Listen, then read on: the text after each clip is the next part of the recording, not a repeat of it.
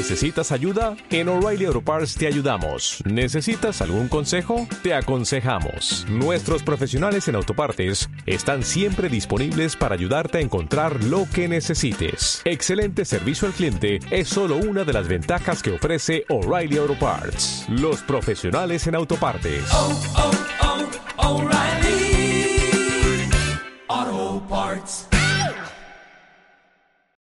Mi mujer me está llamando. Contigo perreando con una Mi mujer me estaba llamando, pero yo no contesté. Porque ella estaba contigo peleando y de ella me olvidé. Hola, hola, hola, muy buenos días, bienvenidos a HD, hablemos de, estamos en vivo en Radio Sónica, hoy una edición absolutamente especial, seguimos en la cuarentena, así que en este sentido la recomendación sigue siendo quedarnos en casa. Y hoy también un programa especial porque bueno, debido a que estamos en cuarentena, hoy Fernandito no me va a estar acompañando, vamos a estar juntos aquí transitando esta hora de aquí en adelante, de 12 a 1 de la tarde, estamos en vivo en Radio Sónica, nos encontrás en las redes sociales como Radio Sónica, también en Facebook, arroba Radio Sónica Online, ahí además de escucharnos nos vas a poder ver, y por otra parte también podés ingresar a www.radiosonica.com.ar. ¿Cómo te comunicas con nosotros? A través de las redes sociales como siempre, arroba alan.ferraro y arroba Fenano Sánchez en Instagram. Y atención porque como hacemos cada día en nuestro programa, comenzamos con una editorial, donde me pongo en el rol de el viejo quejón. Qué rol que me encanta, por cierto, donde analizamos un poco lo que pasó en esta última semana. Remarcamos, hay que decirlo también, los mocos que se van mandando los gobiernos. Ayer le tocaba al gobierno de Macri, hoy le toca al gobierno de Alberto Fernández. Y en principio lo que ocurrió en los últimos días tiene que ver con una compra masiva de alimentos que llevó adelante el Ministerio de Desarrollo Social de la Nación. Ministerio liderado por Daniel Arroyo, hombre que representa, si se quiere, al masismo en la estructura del Frente de Todos, pero lo cierto es que en el marco de la emergencia tuvieron que comprar mucha más cantidad de alimentos destinados a los millones de personas que ya están necesitando de una asistencia del Estado. Ahora, ¿qué es lo que pasó? Salió publicado en el boletín oficial esta compra masiva de alimentos donde está el detalle, como corresponde, de qué se compró y a qué precio. Y acá nos vamos a detener, porque lo que se encontró haciendo un simple análisis de esta información es que hay una diferencia de hasta 37% con los productos incluidos en el listado de precios cuidados. Por ejemplo, en el caso del aceite, el gobierno autorizó compras por unos 164 millones pesos a las empresas Sol Ganadera, Copacabana y Teilem. Pasamos en limpio. Por un litro y medio de aceite cotizaron entre 157 pesos y 166 pesos con 58 centavos. Las marcas son Índigo, Casaliva, Ideal y Marolio. Ahora, ¿qué pasa cuando vos vas al supermercado y querés comprar un aceite de girasol, pero de primera marca? Por ejemplo, citamos el caso testigo, cocinero, se vende a 145 pesos con 79 centavos. Conclusión, el precio que autorizó a pagar el Ministerio de Desarrollo Social por un aceite de segunda o de tercera marca es 14% más caro que el que compras vos en el supermercado de primera marca. Entonces, ¿cómo se explica? ¿Por qué el Estado termina pagando más caro cuando compra encima el por mayor? No compra como vos que vas y compras una botella de aceite o dos botellas de aceite. Acá compramos miles de miles de botellas de aceite. Pero bueno, veamos qué pasa con otros productos, a ver si, si por ejemplo se trata solo de un error. ¿Qué pasa en el caso del azúcar? Autorizaron compras por 51 millones de pesos a las empresas Copacabana y Alimentos Generales que producen la marca La Muñeca. Vos no la conocés, probablemente, yo tampoco. El precio por unidad de cada paquete de azúcar es 74 pesos con 97 o 74 pesos con 20. Y si vos querés comprar el kilo de azúcar Ledesma, que es la primera marca que conocemos, se venden las grandes cadenas de supermercados a 59 pesos. Entonces, la diferencia entre lo que pagás vos en el supermercado respecto de lo que pagó el gobierno comprando al por mayor es del 25%. Entonces, pará, pará, pará, pará. Acá las cosas no están bien. Eh, acá hay gato encerrado. Acá hay algo que evidentemente no nos está cerrando. La pregunta es, ¿qué hay sobreprecio? Es decir, que el proveedor infla el precio para agradecerle al funcionario que firmó la boleta de compra. Porque en emergencia la adjudicación es directa. No es que atravesas un proceso de licitación que puede llamar- llevar inclusive meses. Estamos en emergencia, hay que cobrar alimentos, perfecto. Licitemos, eh, mejor dicho, evitemos la licitación, adjudiquemos directamente. Pero pará, ¿cómo vas a pagar 14% más caro, 25% más caro?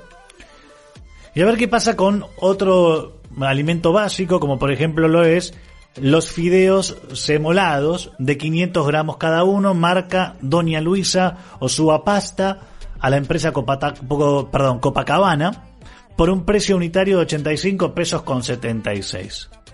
Es decir, llegaste a pagar, señor Estado, un 51,25% más que en las principales cadenas donde el envase de 500 gramos de espagueti, por ejemplo, Luchetti, que es primera marca, cuesta 56 pesos con 70. Bueno, ahí lo que planteó el ministro de Desarrollo Social, Daniel Arroyo, es que hay una, un error en la redacción y que los valores no son por los 500 gramos, sino que tiene que ver justamente en el precio por kilo, si no por paquete, sino por kilo. Entonces, bueno, acá ponele que lo explica, pero ¿qué pasa con el aceite? ¿Qué pasa con el azúcar y con otros productos que, que se han comprado? Acá lo que dice el gobierno es eso que yo les contaba recién, que antes del coronavirus teníamos, no sé, 800 millones, eh, 8 millones de personas que necesitaban asistencia alimentaria y ahora se sumaron más millones de personas. Ahora hay 11 millones de personas que se han sumado en los últimos 15 días que necesitan una ayuda del Estado con la provisión de alimentos. Entonces, ¿qué hizo el Estado? Tuvo que salir corriendo a comprar. Pero dejamos acá estas preguntas, porque la respuesta la verdad que da el Ministerio, no sé a ustedes, a mí por lo menos no me termina de cerrar. Si compras al por mayor, primera pregunta, ¿no debes conseguir mejores precios que yo comprando al por menor? Tomamos, eh, por cierto, lo que dicen respecto del error en la redacción respecto de, eh, producto fideos semolados. Pero, ¿qué pasa con el resto de los alimentos? Lo que dice el ministro Arroyo es que eh, los proveedores les pasaron precios superiores a los precios testigos que marca la CIGEN, la Sindicatura General de la Nación, y entonces, como estamos en emergencia, tuvieron que pagarlo más caro igual.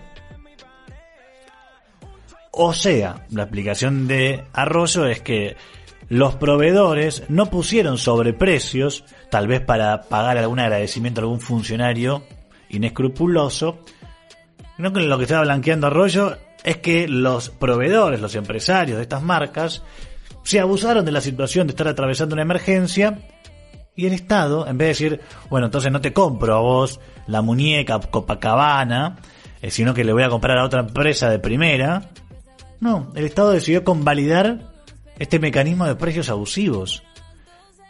Y esto es una barbaridad. Entonces seguramente acá hay algo que configura un papelón y que desde el gobierno tendrán que eh, hacer alguna auditoría. Desde el gobierno deberán tomar cartas en el asunto. Porque si no, esto de que volvemos para ser mejores termina siendo volvimos para hacer lo mismo. Ahora, también lo que desnuda esto, y eso algunos analistas y gente que está en el Ministerio de Desarrollo Social lo entiende así, desnuda una interna que hay entre el Ministerio de Desarrollo Social, le hace Arroyo y su equipo y su gente, versus la gente de la CETEP. Habíamos hablado, ustedes se acuerdan, programas atrás, que la corriente de trabajadores de la economía popular, que refieren a Barrios de Pie, de Daniel Menéndez, a Juan Grabois, a Rafael Krixer de la corriente Villera Independiente, y a otros tantos, esta gente ahora es funcionaria. ¿Se acuerdan que antes piqueteaban? Ahora son parte del Estado, están en el Ministerio de Desarrollo Social. Entonces se plantea que hay una disputa interna de carácter político entre esta gente y los funcionarios de Arroyo, el espacio político de Arroyo, es decir, del masismo. Pero bueno, eh, eso estará por verse, habrá que dar tiempo al análisis. Pero quien sí habló, o, lo hizo a través en realidad de un tuit, fue Juan Grabois, el amigo del Papa, que dijo, estas son las cosas que me enferman y no se pueden dejar pasar. Algún HDP compró fideos al triple de lo que valen y de peor calidad. Es una estafa a los pobres y confío en que Alberto Fernández va a ponerle los puntos al responsable. ¿Cuál es la lectura política? Yo les traduzco un poquito cómo viene la mano. Hay una puja de poder interna dentro del ministerio. Hay dos espacios políticos principales, hegemónicos dentro del ministerio. El masismo versus la CETEP. Movimientos sociales versus masismo, leanlo así. ¿Y qué quieren hacer? Y obviamente van a querer esmerilar al ministro, que es el que tiene la firma, el que en definitiva maneja la caja, y tal vez convencer presionar barra extorsionar al gobierno, al presidente, para que termine nombrando a uno de las CETEPSIS que quiere tener paz social. Y no te digo que vayas a tener un Juan Grabois, ministro de Desarrollo Social, pero tendrás algunos de estos nombres que yo mencionaba recién, seguramente. Puede ser Edgardo de Petri, Fernando Chino Navarro, que vos quieras. Entonces, ahí hay una puja interna, sí, es cierto. ¿No habrá sido tal vez que inflaron los precios y hicieron toda esta movida? Para que el que tenga que pagar las consecuencias políticas de esto sea el ministro. Cuando el ministro está atendiendo otras cosas. Y no está tal vez en el detalle de a ver cuánto pagaste el kilo de fideos. Bueno, esto lo dejamos planteado. Sin dudas es otra situación que esmerila la imagen del gobierno. La imagen o la idea de vinimos para ser distintos, para ser mejores. Y es uno de los papelones que lamentablemente se están registrando en estos momentos tan críticos. Pero no es el único papelón. También tenemos que hablar de otro escándalo.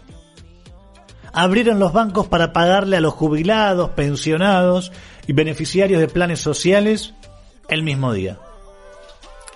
¿Qué pasó? El presidente quería que los bancos estuviesen siempre abiertos, como nos toca a nosotros los trabajadores de los medios de comunicación, personal de salud, fuerzas de seguridad, que sea una de las actividades exceptuadas. Pero Palazzo, el jefe de los bancarios, dijo, no, no, no, no, no, que mi gente no trabaje. Que hagan la cuarentena. Bueno, no se lo va a poner en contra de Palazzo, el presidente. Los bancos que aparentemente tampoco querían abrir, entonces el presidente dijo, bueno, que adhieran a la cuarentena. Pero claro, empezaron a sucederse los días, se extendía la cuarentena, había que pagar jubilaciones y planes sociales y los bancos no abrían. Entonces, ¿cómo lo hacían? El gobierno te decía, tenés que ir a un cajero automático, podés sacar la plata, pero anda a explicarle eso a mi abuela de 92 años, jubilada y pensionada, que nació cuando no existía la computadora, que no entiende lo que es todavía Internet, que no asimila que si vos eh, no sacás la plata del banco, no pasa nada, y al contrario entiende que si deja la plata en el banco y no la va a cobrar, cuando es el día de cobro, el banco se la va a chupar. Claro, ¿no? También hay que entender, en un país donde los bancos han robado la plata de los depositantes, ¿Te acordás del corralito? ¿Del corralón? Entonces, bueno, en un punto los jubilados tienen razón en sospechar, en dudar más y no entienden bien cómo viene la mano.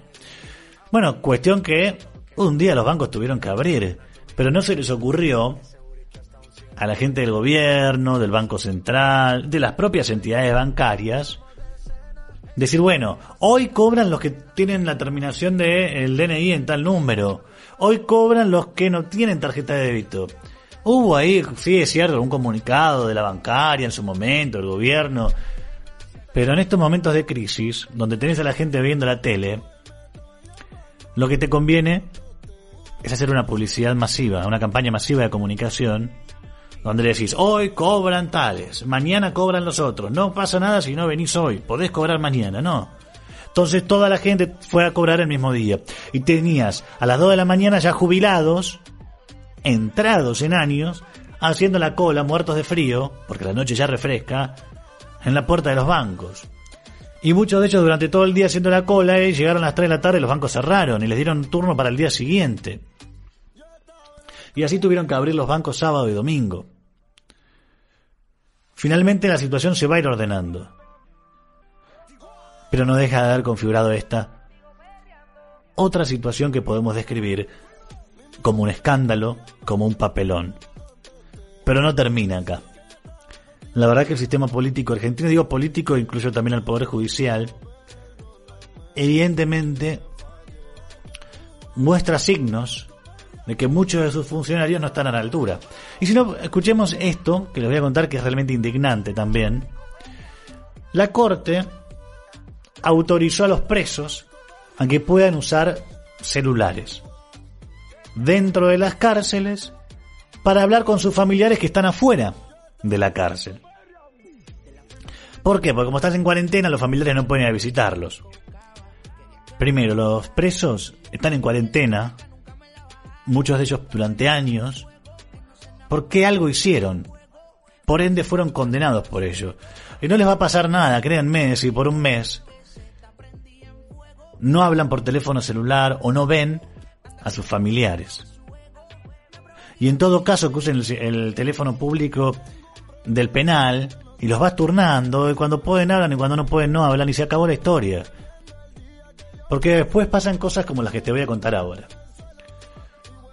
Recuerdan que a comienzos de la cuarentena hubo motines en la cárcel de las Flores, General Alvear, etcétera, hubo muertos, hubo heridos en los penales, porque los muchachos querían celulares para hablar con sus familiares porque como empezaba la cuarentena no los iban a poder visitar. Y que hizo la corte convalidó esta extorsión y les dejó usar celulares, creó un registro único para el uso de celulares dentro de los penales y les dijo, eso sí, no pueden usar las redes sociales. Ahora, ¿cómo llegaron esos celulares a estos detenidos? Bueno, eh, muchos fueron ingresados clandestinamente, la mayoría, y otros fueron llegando luego. La idea es que los presos los registren y ahí la fuerza de seguridad del servicio penitenciario puedan ir, bueno, haciendo los, los controles para cerciorarse de que no cometan delitos. Pero ¿qué pasa si un preso dice, no declaro el celular? Lo tiene, lo usa y acá nadie se enteró. Hasta que pasó lo que les dije que les iba a contar. Carolina Píparo, ustedes se acuerdan, 2010 va a ser la cola del banco. Delincuentes la marcan, quieren robar, le disparan en la panza, le matan al bebé que estaba esperando. Faltaba poquito para que naciera y la mujer, que tenía toda la expectativa de conocer a su hijo, lamentablemente conoció el cuerpo sin vida de él. Y sucede que Carlos Moreno, quien está detenido cumpliendo su condena por haber asesinado a ese bebé que estaba en camino, aprovechó que ahora también podía usar el celular ya legalmente y le mandó unos mensajes a Carolina Píparo a través de las redes sociales. De mí tampoco te olvides, Carlos Moreno. El mismo que te disparó Carolina Píparo, basura de mujer, y acá mejor que nunca en la unidad 34, y la insulta. La, la unidad 34 es la de Melchor Romero. Ahí está detenido este muchacho, este delincuente, esta lacra, este asesino que no merece vivir. Y entonces, ¿qué hizo a partir de que Carolina Píparo hace la denuncia? Hoy ella es diputada, tal vez la escuchan más. Y entonces el servicio penitenciario bonaerense hizo una requisa y encontró un celular que no estaba registrado en este registro único que se había creado a partir de la extorsión de los delincuentes. Bueno, el celular ya está puesto a disposición de la Fiscalía Penal número 8 de la ciudad de La Plata. Lo van a peritar y van a tratar de corroborar si esos mensajes salieron de ese teléfono, los mensajes de intimidación, de amedrentamiento contra Carolina Píparo. ¿Y qué es lo que plantea este uso de celulares en las cárceles? La posibilidad de que no los declaren o de que los usen igualmente para apretar testigos de procesos en curso, para apretar a familiares de víctimas, para apretar a víctimas. Entonces, el Estado no puede dejarse extorsionar. No puede dejar que los delincuentes accedan a celulares porque si no te van a prender fuego el, el penal, te, se van a motinar y se van a matar entre ellos. Y bueno, a lo sumo harán lugar, ¿qué quiere que te diga? Uno se calienta cuando escucha estas historias y como uno piensa, se podría haber evitado todo esto. Con más transparencia en la función pública, con más previsión en el caso de los bancarios. Si ya sabía que en algún momento ibas a tener que pagar jubilaciones, ¿no lo podías prever? Y el último papelón que voy a referir hoy en este raconto de errores forzados, no forzados, andás a ver, lo configuró el propio ministro de Salud, Ginés González García, y seguramente vos lo escuchaste cuando dijo que cuando estaba expandiéndose el, eh, coronavirus por China, causando estragos, él dijo que más que el coronavirus, ¿sabes lo que le preocupaba? Era el dengue, el Zika. Que el coronavirus iba a llegar más adelante, faltaba mucho, no le dio importancia. Pero claro, el coronavirus llegó, se declaró la pandemia, está empezando a hacer estragos en el mundo, se va acercando a nuestra región, y ahí sí, Ginés se sinceró y dijo, la verdad que yo pensé que iba a llegar más tarde el coronavirus. Ustedes saben que si el coronavirus llega al conurbano, llega a los sectores más pobres, donde el Estado no llega o llega de una manera más dificultosa, va a causar estragos, va a haber miles de miles de muertos. Vamos a tomar noción de esto. En fin, veníamos reportando en estos programas que el presidente Fernández venía siendo un muy buen piloto de tormentas.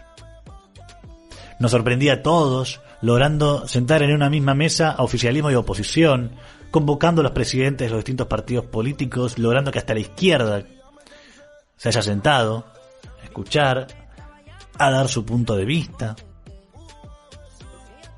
Pero claro, pasó lo que nosotros dijimos que iba a pasar. Que el presidente se estaba empezando a agrandar. Ella estaba dando notas en Instagram, live a René de Calle 13. Mandaba mensajes en las redes sociales. Ay, te felicito, feliz cumpleaños. Ponía fotos con el perrito. Es muy grave la situación como para permitirse en este momento este tipo de campañas de marketing digital, de marketing político, de telepolítica.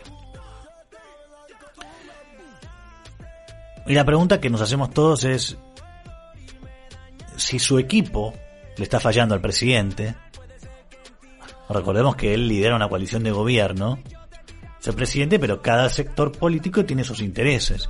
Entonces digo, acá o le están fallando, es decir, no están elegidas las mejores personas para los mejores cargos, o tal vez todo esto que está pasando, estos errores, estos papelones, tienen que ver con alguna intención de ponerle techo al liderazgo que está demostrando. Alberto Fernández ya no dentro del gobierno, sino dentro del peronismo. El liderazgo en el peronismo se traduce como el que tiene la lapicera. El que bendice o no determinadas candidaturas. Me pregunto entonces, ¿no? Si algún sector político interno de esta coalición quiere esmerilarlo al presidente, decirle pará, pará, pará, calmate, porque no todo lo bueno tiene que ver con vos, no te la creas de que sos un gran piloto de tormenta, pues mirá, te puedo poner un sobreprecio, ¿eh? Y quedas pegado. Esas cosas pueden pasar. La política lamentablemente es muy miserable. Pero yo quiero justamente dejar en claro esto, que, que esta editorial no es opositora, sino que remarca los errores, omisiones o irregularidades, por supuesto evitables, sobre todo en un tiempo de crisis. Por, por supuesto que uno no espera que el presidente esté detrás de cuánto está cotizando el Ministerio de Desarrollo Social el kilo de fideos, el kilo de azúcar. No, para eso está el ministro y para eso el ministro tiene su equipo, su gabinete dentro del ministerio, ¿entienden? Él toma las decisiones, mira, esto vale tanto, o che, hay que comprar eh, alimentos, autorizar que compremos alimentos, el ministro te va a decir, sí, comprar más porque tenemos más gente que está demandándolo. Y va a tener un funcionario que va a ordenar a sus funcionarios, subalternos, a que elaboren el mecanismo para comprar esos alimentos. Y alguno de ellos va a tener que decir sí o no a la compra de los alimentos a determinado precio. Y acá eligieron poner que sí. Pienso que cada crisis económica, política, social, sanitaria, configura al mismo tiempo una gran oportunidad. Y la verdad es que uno pregunta si esta crisis puede ser una gran oportunidad para nosotros, si la podemos aprovechar, o si lamentablemente esta crisis será otra oportunidad para demostrar la decadencia de nuestra dirigencia. Seguimos con más HD, hablemos de.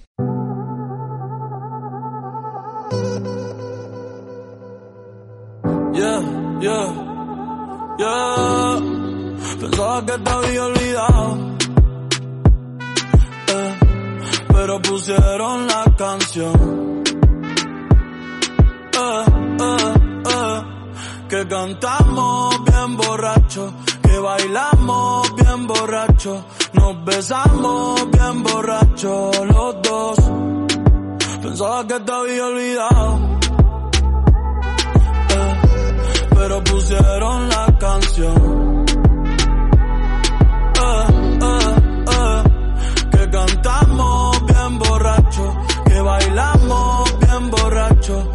Bien borracho los dos. Muy bien, y seguimos con más HD, hablemos de. Estamos en vivo hasta la una de la tarde. Veníamos repasando recién, ¿no? Los denominados papelones que podíamos describir que se han producido en los últimos tiempos. Eh, lamentablemente, veo que van llegando algunos mensajes a nuestras redes sociales, arroba Radio Sónica en Twitter, Instagram, arroba Radio Sónica Online en Facebook también, en nuestras redes sociales personales, arroba alan.ferraro en Twitter e Instagram y arroba Fenano Sánchez. Y vemos, bueno, que son muchos los que van participando. Veo que algunos están coincidiendo, otros que me dicen que no tengo que ser anti-K. La verdad es que yo no configuro que el presidente sea kirchnerista, pero eh, yo salgo de esa posición grotesca y en favor de la grieta, de K o anti-K. Ya está, eso es pasado y por suerte tenemos un presidente que está tratando de coordinar la crisis, surfeando esta, esta ola de la grieta que todavía siguen impulsando desde algunos sectores. Pero bueno, eh, supone este liderazgo atravesar ciertos desafíos, ciertas pruebas, y, creo que estos papelones en definitiva ponen a prueba al presidente, su templanza y su capacidad de dirigir y enmendar los errores.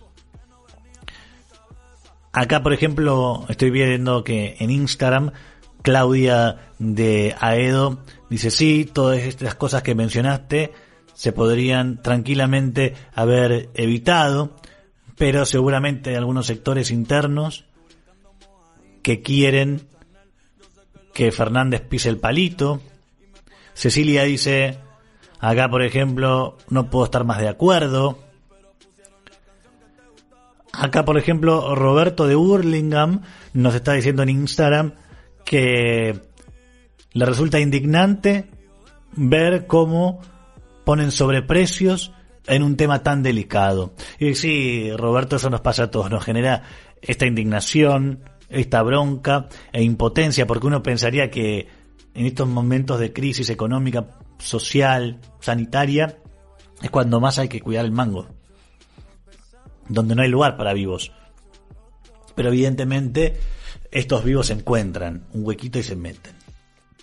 En fin, cambiamos de tema y a propósito de prepararnos para el pico de esta pandemia que se espera para el mes de mayo, principios, mediados, no importa, para el mes de mayo, la verdad es que nos estamos equipando en todo lo que tiene que ver camas, generar unidades de terapia intensiva, distribuir respiradores, porque van a ser necesarios para atender los casos críticos. Pero bueno, eh, también ya se está avanzando en el diseño para construir hospitales temporarios, y escucha bien, en Tecnópolis y en el predio de la rural, en la ciudad de Buenos Aires. Uno en Vicente López, zona norte del conurbano, y la rural en Palermo. Bueno, el Ministerio del Interior ya tomó contacto con los responsables de ambos predios y están planificando ubicar 2.500 camas en Tecnópolis y 1.000 camas en uno de los pabellones de la rural. Todavía esto no está confirmado, se está sondeando, se está estudiando el lugar, las posibilidades que ofrece, por ejemplo, esto de cuántas camas podés ubicar, eh, si tenés los recursos, por ejemplo, si tenés las camas para poner, si tenés los respiradores, los insumos médicos, el personal.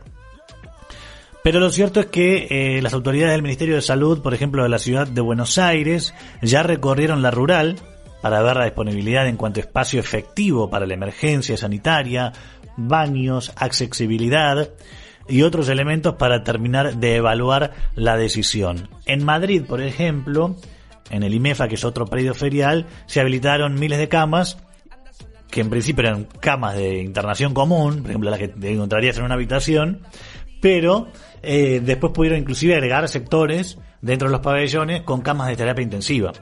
Y ahí entonces ampliaron la capacidad hospitalaria, en este caso de la ciudad de Madrid y bueno, de España en general.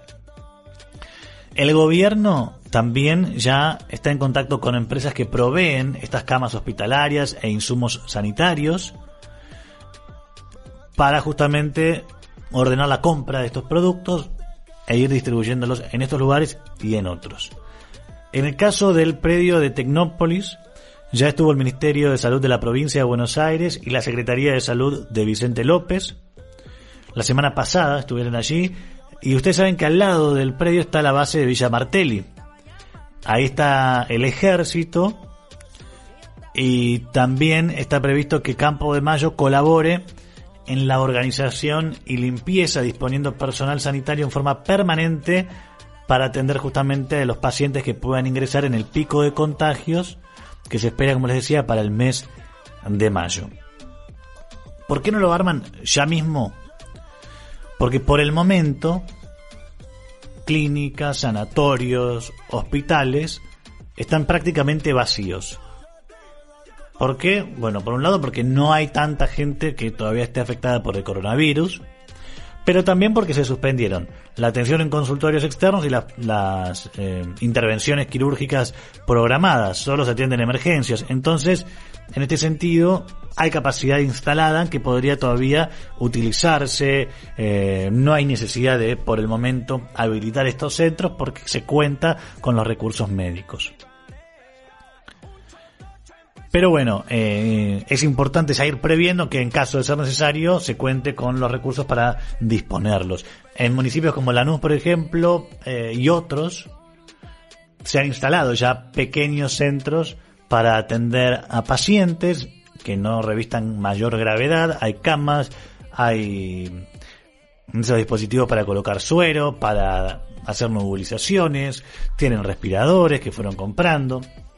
Así que en este sentido, entonces, ya se están tomando cartas en el asunto. Seguimos hablando ¿eh? del coronavirus, mientras voy leyendo acá que, por ejemplo, Carlos de Lomas de Zamora dice que le parece excelente la idea de habilitar Tecnópolis y también de habilitar el predio de la rural. Se pregunta si, por ejemplo, no se podrían llegar a habilitar clubes de barrio? Y la respuesta es sí. Los municipios ya están haciendo relevamiento y están ofreciendo habilitar clubes de barrio donde tienen sus canchas, donde se practica deporte y ahora como están cerrados, se podría esto desinfectar y preparar, acondicionar para recibir a pacientes. Pero quiero que hablemos también de otra cuestión que tiene que ver con extender la cuarentena hasta mediados de mayo. El presidente lo está evaluando. ¿Para qué? para pasar el pico de la pandemia. No descartan habilitar algún traslado interno, es decir, traslados internos que personas que tengan que moverse puedan eventualmente viajar en avión en un vuelo de cabotaje, que algunas actividades de a poco puedan ir funcionando, capaz no durante todos los días, pero sí, que yo. Lunes, miércoles y viernes abren los bancos. Martes, jueves, sábados trabajan los de la industria metal metálica. Eh, tal otro día trabajan los automotrices. ¿Se entiende? Entonces buscar alguna forma de ir sorteando la cuarentena sin que toda la gente vaya a trabajar. Pero sin que todas las empresas pierdan plata porque necesitan facturar en algún momento para seguir pagando sueldos. Y extender una cuarentena supone un costo económico para una economía que está en la peor recesión desde el año 2002. Pero volviendo al tema de las camas hospitalarias, se espera el pico para mayo. yo quiero mencionar algo que dijo una persona que es muy prestigiosa. Es un médico neurólogo de nombre Conrado Stoll. Dijo que estamos contando mal los infectados y los muertos. Este hombre es muy reconocido, trabajó en el Hospital Monte Sinaí de Nueva York en 1983, en pleno brote del HIV, cuando ahí se encontró que en Estados Unidos sobraban insumos, sobraban camas, estaban preparados, pero dice acá no estamos preparados para asistir a una emergencia impresionante. Y él estima que en Argentina deberíamos estar teniendo unos 30.000 infectados. ¿Se entiende? Por ejemplo, a este médico le preocupa que hasta ayer lunes 6 de abril había tan solo en nuestro país 1.554 personas contagiadas. Y lo que plantea es que la semana pasada estábamos en 966. Entonces le sorprende que no se hayan duplicado los casos. Dice, más allá de la cuarentena, haberla tomado en tiempo y en forma. Acá hay un análisis netamente estadístico de los datos. Plantea que cuando lee que en el día 37 de la enfermedad tenemos 1500 infectados, nota algo raro en el conteo. Y acá es donde nos detenemos. Él dice que nuestro testeo es de los más bajos del mundo. Evaluamos con el test este, este para saber si tiene o no coronavirus a 0,2 personas por cada mil. ¿Qué pasa en Italia, por ejemplo? Que lo están pasando mal, testean a 11 personas cada mil. En Dinamarca, a 8 cada mil. En Chile, acá al lado, testean a 3 de cada mil. Nosotros 0,2. Si ellos pueden hacer más tests por día, ¿por qué nosotros no? Por ejemplo, y sigo dando datos, en este caso del Ministerio de Salud de Chile, que tiene una población de 18 millones de habitantes, hasta el domingo pasado tenían 4.471 casos confirmados y 34 fallecidos. En Argentina, hasta el día de ayer, teníamos con casi el doble de población a 1.554 infectados y 48 muertos. Plantea este médico experto que solo uno controla lo que mide. Claro, saber dónde estás parado, cómo controlas cuántos casos tenés, si estás atendiendo bien a la gente, si tus políticas, tu diseño de políticas es el acertado, si está viendo si tiene o no un impacto en la cantidad de casos, de contagios y de muertes. Pero si no sabes, en definitiva, cuánta gente está muerta por coronavirus, cuánta gente está infectada porque no hacen la cantidad de test que se deben hacer, entonces estamos en problema. Dice, si a la gente no le tomo la presión, no la voy a poder tratar nunca por presión alta. Si no testeo, no sé quién está afectado. Estamos contando mal. Debemos estar en un subconteo de gente que murió por coronavirus, plantea este médico, y en un subconteo severo de la gente que está infectada. Si extrapolamos números de otros países con un rasgo intermedio entre Dinamarca e Italia, un país que lleva buenas estadísticas del control de la pandemia con otro que hizo todo mal, si nos ponemos en el medio de estos dos países, deberíamos tener al menos unos 30.000 infectados. Hay que saber primero qué grado de epidemia, dice este médico, tenés para saber cómo combatirlo hay que medir más para saber la magnitud del coronavirus, la magnitud de los infectados y la magnitud de los muertos. Dice que Argentina está realizando un subdiagnóstico a gran escala, no está vislumbrando previsiones en pruebas a los pacientes asintomáticos, ni recursos o decisión política para analizar las causas de muerte de las personas en terapia intensiva. No estamos midiendo bien, estamos viendo solo la punta del iceberg. Esto es lo que está planteando el médico. Y es verdad. Porque realmente, ¿ustedes piensan que cada persona que muere por un paro cardiorrespiratorio se le hace un test de coronavirus? No. El acta de defunción que dice que murió por un paro cardiorrespiratorio como consecuencia de haber contraído coronavirus, no. Porque no tienen cómo hacer tantos tests. En el país hoy hay 45.000 test. Ojalá hiciésemos todos esos test por día. O miles de test por día. Al azar, aleatoriamente. Ahora están cerrados los aeropuertos, ¿no? Pero si estuviesen abiertos, a cada uno que entra le haces el test. En todos los controles de tránsito que hoy estás haciendo en los distintos accesos, en el AMBA y en otros puntos del país, puedes hacer test y te das cuenta. Si entra una persona por cualquier motivo, con gripe, alergia, lo que sea, le haces el test y sabes.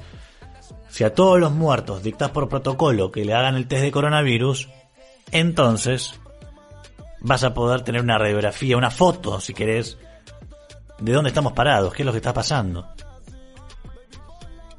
Lo que está claro es que cosas como la que pasaron con los jubilados van en contra de una cuarentena, van en contra de evitar los contagios. Es decir, van en contra de bajar la cantidad de contagios, sino van eh, justamente a aumentarlos. Dice este médico, todos los pacientes que entren con síntomas a un sanatorio tienen que ser testeados y sus contactos estrechos también. En fin, es lo que dice un experto, hay que escucharlos, que son los que saben. Él se llama Conrado Stoll, es un médico neurólogo reconocido, prestigioso y argentino. Seguimos con HD, hablemos de, vamos a escuchar un poquito de música, ¿les parece? Y enseguida continuamos con más, dale.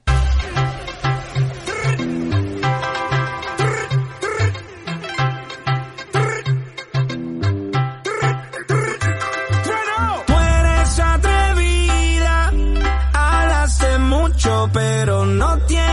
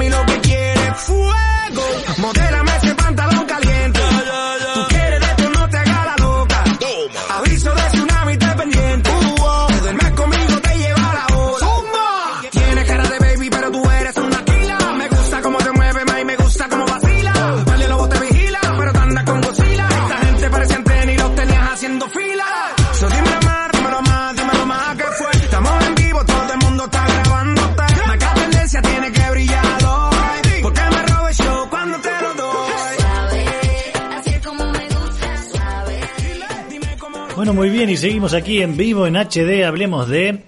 Ya estamos entrando al último tramo de este programa especial. Decimos especial justamente porque estamos en plena pandemia y por supuesto en cuarentena, así que por eso hoy Fernandito no nos está acompañando, no tenemos invitados. eh, pero bueno, la verdad es que eh, hay que estar al aire igual, cumplimos con nuestro deber de informar, de analizar un poco la coyuntura. Y en este sentido, Quería remarcar algo respecto del uso de barbijos. Me pasó, por ejemplo, cuando empecé a ponerme el barbijo, trabajando con el móvil de- del 26, donde trabajo yo, algunos colegas empezaban a reír, ay, qué exagerado, querés hacer show. No, no, no, la verdad digo, es más por vos que por mí que me estoy poniendo el barbijo. Estamos entrevistando gente que posiblemente tenga coronavirus. Me acuerdo cuando, por ejemplo, estábamos en Ezeiza. Y si esa persona, ese pasajero me hablaba, lo hacía a una distancia que no era de más de un metro. Podía no tener síntomas, pero tener el virus me lo contagia. Entonces, si yo uso barbijo, no voy a evitar contagiarme, pero voy a evitar yo contagiar a otro, es decir, me lo pasa el pasajero, pero yo, si no tuviese barbijo, se lo pasaría a mis colegas o a cualquier persona con la que hable, a mi familia. Pero si yo uso barbijo, yo no voy a estar contagiando a nadie más. Entonces, esto viene a colación justamente de que en el día de ayer, la provincia de Jujuy y la provincia de La Rioja anunciaron el uso obligatorio de barbijos o tapaboca, como se le dice también, en la vía pública. Entonces, si vos salís a pasear el perro, vas al almacén, tenés que usar sí o sí barbijo. Si no usas barbijo, te notifican penalmente, tenés que comparecer a tu juzgado federal por violación de la cuarentena y lógicamente sus eh, reglamentaciones. La ciudad de Buenos Aires dijo ayer lunes también que recomienda usar barbijos en la vía pública. No te obliga, pero te dice te recomiendo. ¿Para qué? Para que no contagies a otro, porque va a llegar un punto de acá a mayo donde muchos vamos a tener coronavirus. La mayoría lo vamos a vivir como una gripe común, leve, pero los del grupo de riesgo pueden sentirlo peor y pueden morir.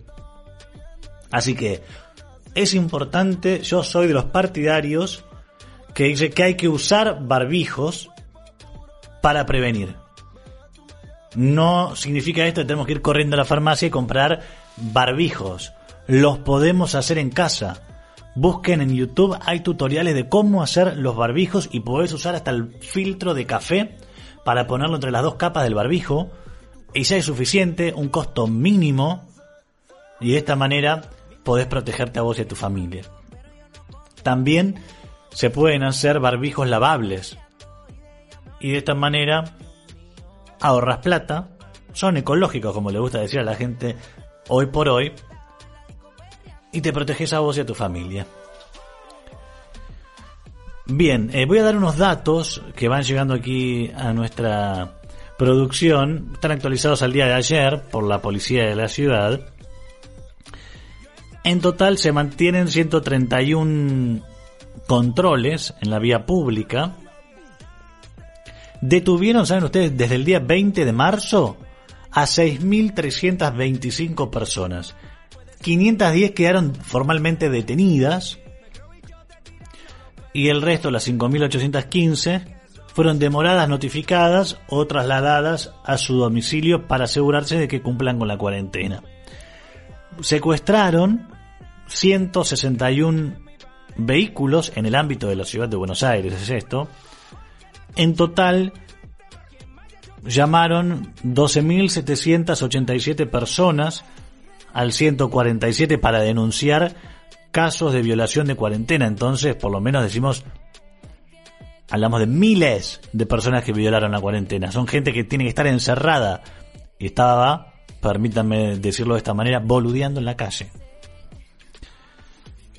En total, la cantidad de actuaciones de la Justicia Federal y Fiscalía de la Ciudad por violaciones de la cuarentena desde el día 16 de marzo ascendió a 4.027 personas que van a ser sancionadas. Pasa la pandemia, comparecen en el tribunal y los van a sancionar económicamente. Y lo que está bueno que mencionar que no aumentó, porque entendieron, son las clausuras de locales. Se mantienen en 15, dos boliches y 13 bares. Desde el día 13 de marzo, lo que informa el parte, se hicieron 2.400 inspecciones a este tipo de locales de nocturnidad. Bueno, así está la situación, así está planteada, ya vamos llegando a poquito al final de nuestro programa. Aquí vamos ahora a referirnos a esta Teletón. No se hacía una Teletón en la República Argentina desde la Guerra de Malvinas, en abril de 1982.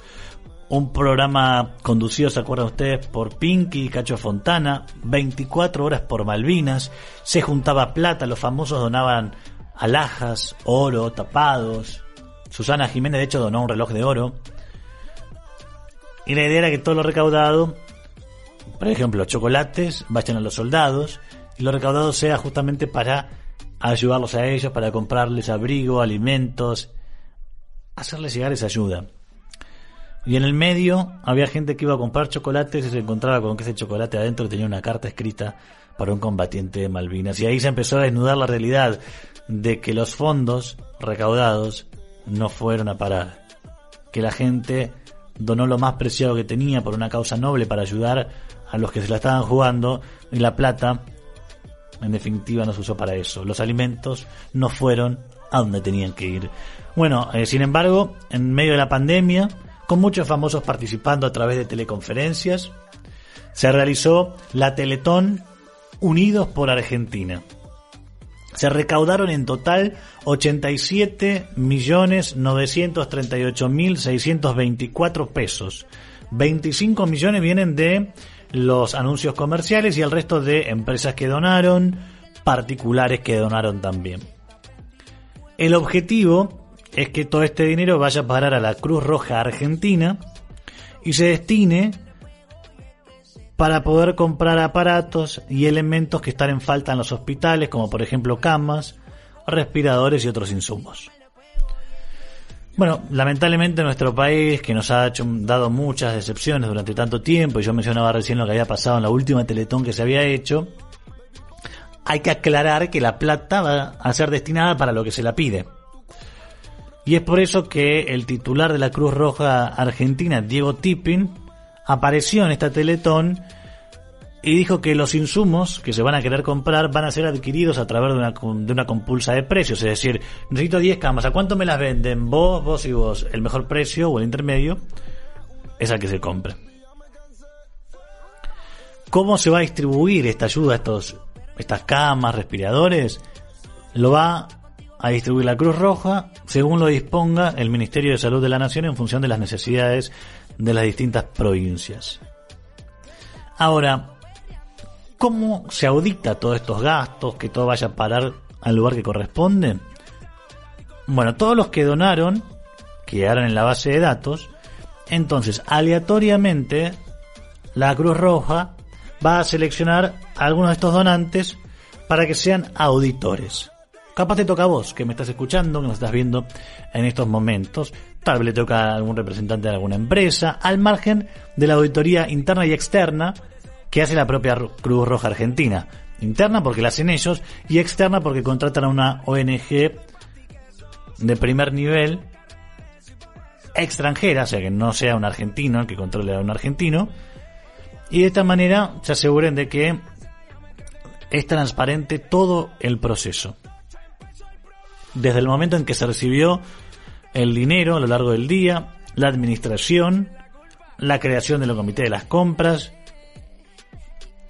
donde va a haber, como te decía, la representantes de la comunidad donante y la comunidad científica, que en definitiva son los que saben. Así que eso es lo que se va a hacer con el dinero. La idea es que todo sea transparente y que no tengamos otra decepción. Y un dato más para compartir respecto del trabajo que está haciendo la Cruz Roja Argentina. Está potabilizando 5 millones de litros de agua para los wichis y luchando contra el dengue en el norte argentino. El dengue está haciendo estragos en Corrientes, en Misiones.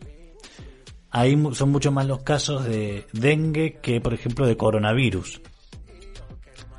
Y en el caso de las comunidades wichis se estaban muriendo los chicos por consumir agua que no estaba en condiciones, por agua que no era potable. Entonces, esto es darle agua potable, por un lado, a la gente para que se hidrate y por otra parte hacer los pozos. Ese trabajo lleva un tiempo, lleva dos meses tranquilamente. Ya llegaron las perforadoras, están haciendo los, los pozos, pero lleva su tiempo poder tornarlos operativos. Bueno, y nos vamos al plano internacional ya para terminar el programa. Y ahora vamos a ir a escuchar un poquito más de, música para relajarnos. Eh, en España, que era un caso comparable con el de Italia, desbordado, está bajando la tasa de contagio a menos del 1% y entonces el coronavirus entró en remisión. Si todo sigue así, el 20 de mayo España levanta la cuarentena. Esperan el pico. Y eso que en mayo ya es casi verano para ellos. Se entiende, ¿no? acá el coronavirus, pensando que iba a llegar más adelante, que iba a llegar más cerca del invierno, llegó en enero. Por eso entonces es que tiene sentido la decisión del presidente de analizar si extiende la cuarentena hasta mediados de mayo para justamente pasar el pico de la pandemia. Porque si la gente está en su casa no se contagia y entonces no colapsa el sistema de salud. Lo dije el otro día, lo reitero hoy. El escenario optimista considera que Argentina va a tener 250.000 contagios. El pesimista 2 millones, casi 2 millones y medio, 2.2 millones de, de personas. Si se da ese escenario, esto es tierra arrasada. Están tratando de evitar que llegue a las zonas más complejas, pero la verdad es que con la medida de pagar a los jubilados el mismo día, a los planeros el mismo día, estamos en problemas. Y me olvidé de dejar planteada una cuestión que tiene que ver con justamente el pago de los planes y la compra de alimentos. Si estamos dando tantos planes, si aumentamos todos los planes sociales, si además les estamos dando 10 lucas más a los planeros, ¿también tenemos que comprar la comida? ¿Para qué está la tarjeta alimentar? ¿No era que la tarjeta alimentar llegaba a todos los que la necesitan? ¿Ya está? Ahora no alcanza la tarjeta alimentaria y hay que encima darle alimentos. Bueno, acá hay muchas cosas que hay que aclarar. Veremos eh, cómo evoluciona la situación. Lo importante ahora es pasarla de la mejor manera posible. De esta manera estamos llegando al final de HD, hablemos de. Le mando un saludo a Fernandito, a todos ustedes que otra vez nos están haciendo el aguante. Nos seguimos en las redes sociales, arroba Radio Sónica, arroba Radio Sónica online en Facebook y también en arroba alan.ferraro en Instagram. Un abrazo muy grande, nos vamos a reencontrar el próximo martes a las 12 del mediodía con otra edición especial, edición de cuarentena de HD. Hablemos de quédense aquí en Radio Sónica escuchando un poquito de música y sigan con la continuidad informativa. Un abrazo muy, muy, muy, muy grande.